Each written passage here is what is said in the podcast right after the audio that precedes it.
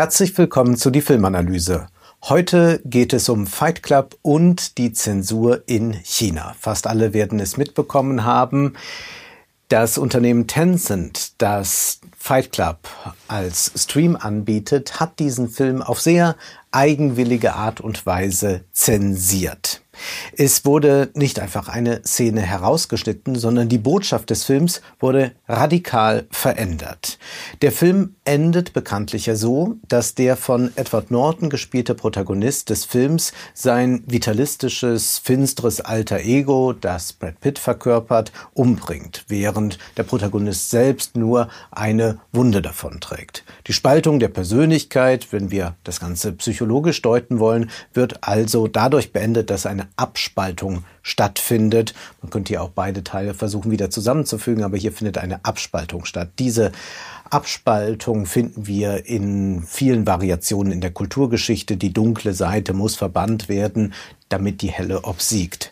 Wenig später wird Maler vom Projekt Chaos zum Protagonisten gebracht. Sie nehmen sich bei der Hand und blicken aus der Fensterfront des Wolkenkratzers hinaus auf die Stadt und was passiert dort? Dort explodiert alles. Tylers Tat vollzieht sich damit. Finanzzentren und Konsumtempel werden davon gesprengt. Das Paar zwischen Mann und Frau ist hergestellt und in gewisser Weise hat diese Szene durch diese Distanz fast etwas Friedliches. Beide sind sich die Welt, sie brauchen die Welt dort draußen nicht mehr, alles kann ruhig in Flammen aufgehen. Das ist ein sehr romantisches Motiv. Wir kennen so etwas aus Sturmhöhe oder aus Tristan und Isolde.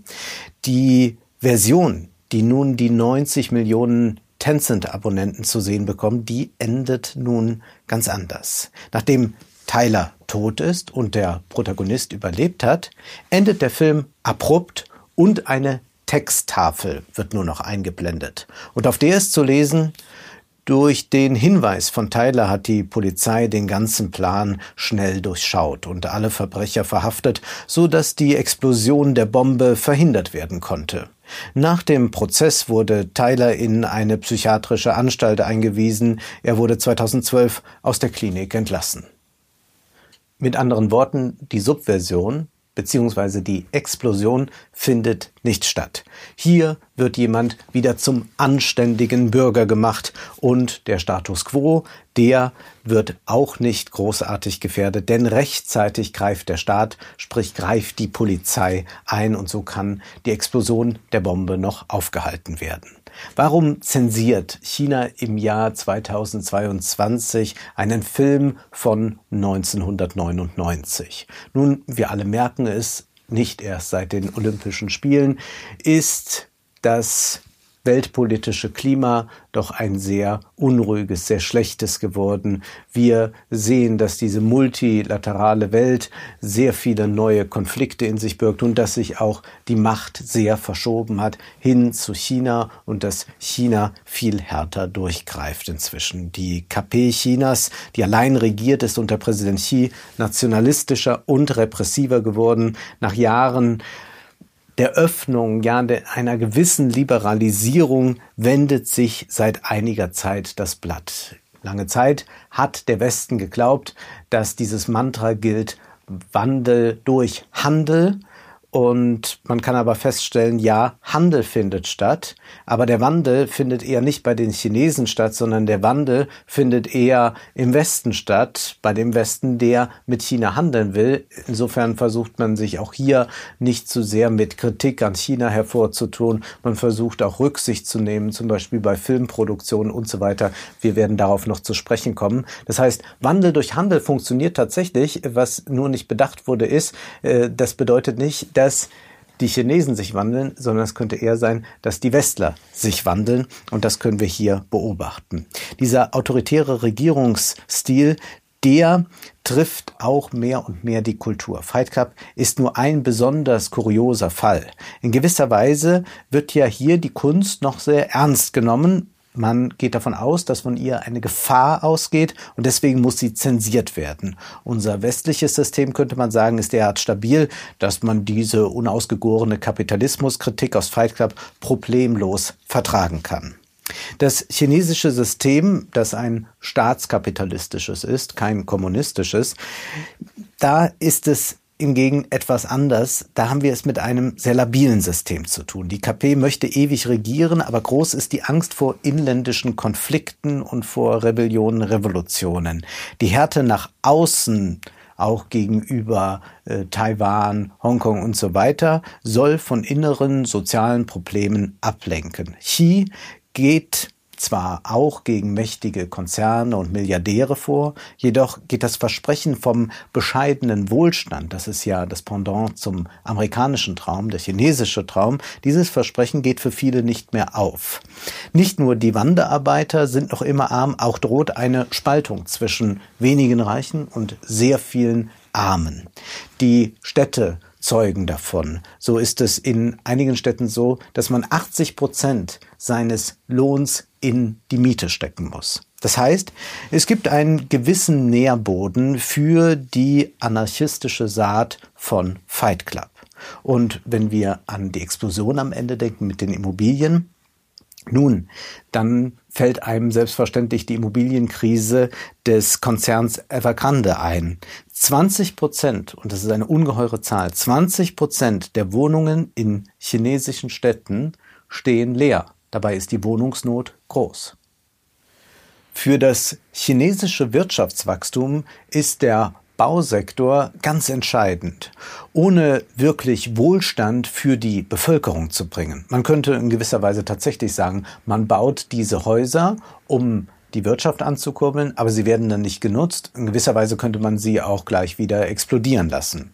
Der Protagonist ist ja ein widerständiger Geist. Er will sich mit dem Wohlstand, den er erreicht hat, nicht zufrieden geben. Paradigmatisch ist da die Szene zu sehen. Er blättert im IKEA-Katalog und natürlich könnte er jetzt diese IKEA-Welten auch in den eigenen vier Wänden erschaffen. Aber ist das wirklich das, was Glück bringt im Leben? Sollte so ein erfülltes Leben aussehen, dass man sich einfach die Dinge, die man haben will, leisten kann, beziehungsweise die Dinge, von denen Kataloge und Werbungen sagen, dass man sich sie leisten können soll. Wenn man sich diese leisten kann, ist dann alles in bester Ordnung. Hier fängt ja die Fragestellung des Films an.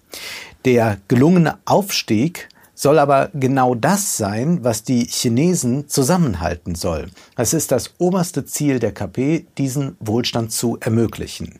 Deshalb sollen alle Freiheitseinschränkungen und Kontrollmaßnahmen, wie die durch das Social Credit System akzeptiert werden. Es geht immer um das ferne Ziel, dass alle im Wohlstand leben. Und hier müssen wir also anfangen, einen Film von seinem Rezeptionskontext abhängig zu betrachten. Denn Natürlich sehen Chinesen einen anderen Film als wir, beziehungsweise könnte man auch so weit gehen sagen, jeder sieht seinen eigenen Film.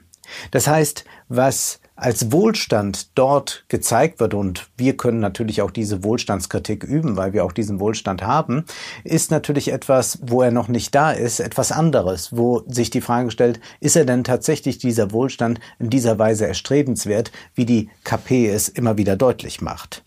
Meine Interpretation des Endes von Fight Club aus der westlichen Rezeptionsperspektive ist natürlich auch zunächst einmal, dass wir es mit einem eigentlich sehr konservativen Ende zu tun haben. Es entsteht ein Paar aus Mann und Frau. Das ist in etwa das, was wir in fast jedem Happy End finden können, bei fast jedem Hollywood-Film. Was wenn aber die Entstehung des Paars mindestens genauso radikal ist wie die Explosion in der Stadt, wenn man eine chinesische Sicht auf den Film einnimmt. Das Paar als der kleinste gemeinsame Nenner beziehungsweise als kleinste gemeinsame Einheit ist keineswegs immer nur ideologisch erwünscht. Natürlich, wenn man an die Reproduktion denkt. Man muss auch daran denken, die Chinesen haben ja ein gewisses Problem auch jetzt mit dem Geburtenrückgang und auch das bedroht das Wirtschaftswachstum. Gleichzeitig aber ist die Einheit Paar auch eine für den Staat, eigentlich für alle Staaten potenziell gefährliche Einheit. Denn diese Romantik kann ganz schnell auch eine Verschwörung gegen den Staat sein. Gehen wir ruhig zu Tristan und Isolde zurück. Tristan und Isolde entziehen sich der staatlichen Macht, ganz buchstäblich entziehen sie sich der Machtkönig Marquez. Sie hintergehen ihn, sie sind, wenn man so möchte, Liebesrebellen.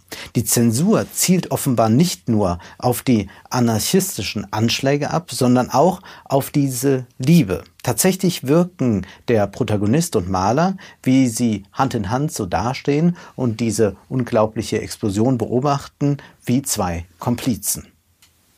In gewisser Weise ist die Texttafel, die wir jetzt in der chinesischen Version sehen, aber auch etwas, was wir wieder in unserem Kontext betrachten können. Denn dass hier eine subversive Figur gleich in die Therapie geschickt wird und dort jahrelang sich aufhalten muss in einer psychiatrischen Einrichtung, das ist doch etwas sehr Bezeichnendes, denn wir haben ja auch hier einen mitunter sehr verqueren Mental Health Diskurs. Auch bei Instagram oder Twitter ist immer wieder zu lesen, Männer tun dies oder das, anstatt in Therapie zu gehen. Natürlich gibt es das große Problem, dass Leute sich nicht eingestehen, dass Therapie für sie etwas sehr Hilfreiches wäre. Und natürlich gibt es fehlende Therapieplätze und die Politik kümmert sich zu wenig darum. Aber wir sollten aufpassen, wenn gerade Influencer das Thema Mental Health jetzt ausschlachten, sich da einen neuen Markt erschließen. Erst haben sie die Leute regelrecht verrückt gemacht, die ihnen diese Körperideale eingeredet und jetzt sagen sie, oh, ihr habt hier Mental Health Probleme, da können wir auch Abhilfe schaffen. Ich habe da eine ganz ganz tolle Mental Health App. Und wir sollten auch skeptisch sein, wenn eine Partei wie die FDP plötzlich Mental Health als großes Thema für sich erkennt. Denn vielleicht ist es ja gerade die neoliberale Politik, die dazu führt, dass so viele Leute Probleme mit der mentalen Gesundheit haben. Und eine Depression muss ja nicht einfach nur ein persönliches Problem sein, sondern eine Depression kann auch das Symptom für ein System sein, das auf Druck und Ungleichheit beruht. Im Übrigen ist es nicht ratsam, alles, was nicht so ganz konform geht, gleich in Therapie stecken zu wollen. Im Prinzip könnte man die Hälfte aller Hollywood-Helden sofort in Therapie stecken. Aber was ist dann mit dem Heldenhaften? Fight Club ist gewiss ein sehr spezieller Fall. Aber in China ist Zensur alltäglich, auch die Zensur von Hollywood-Filmen. Zum Beispiel, wenn wir uns Titanic ansehen wollen in China, dann können wir Kate Winslet nicht mehr nackt sehen. Oder in Skyfall wird der Verweis von Javier Bardem auf chinesische Folter einfach mal entfernt. Und in Bohemian Rhapsody sehen wir Freddie Mercury, aber keine schwulen Küsse. Die Idee der KP dahinter ist ja, dass man gegen sogenannte effeminierte Männerdarstellungen vorgehen will. Der Glaube, wenn Männer nicht männlich gezeigt werden, dann würde das bei den Zuschauern, den männlichen, die Lust äh, nicht mehr äh, weiter nähren, sich fortzupflanzen und dann würden sie verweiblichen in Anführungszeichen. Aber wir sollten nicht nur über die Zensur sprechen, sondern auch über die Zugeständnisse des Westens. Es ist natürlich kein Zufall, dass Sandra Bullock in Gravity in eine chinesische Raumkapsel fliehen kann oder Matt Damon in der Marsianer nur überlebt, weil er von der Nationalen Raumfahrtbehörde Chinas eine Trägerrakete zur Verfügung gestellt bekommt. Ricky Gervais hatte vollkommen recht, als er vor einiger Zeit bei den Golden Globes sagte zu den Stars dort, die anwesend waren im Saal, naja, ihr seid zwar alle Vogue, aber wenn der islamische Staat einen Streamingdienst starten würde, würdet ihr sofort eure Agenten anrufen. Hollywood hat da eine gewisse Tradition, die reicht zurück bis in die 30er Jahre. Damals paktierte man mit dem nationalsozialistischen Deutschland. Deutschland wollte zwar Hollywood-Filme zeigen, aber man störte sich an den jüdischen Namen im Abspann und so hat man einfach aus dem Abspann die jüdischen Crewmitglieder entfernt. Oder nach 45 konnte man in Deutschland zwar Casablanca sehen, aber ohne den Nazi-Kontext, in dem der Film spielt. Billy Wilder eine auswärtige Affäre von 1948, wurde in Deutschland nie gezeigt.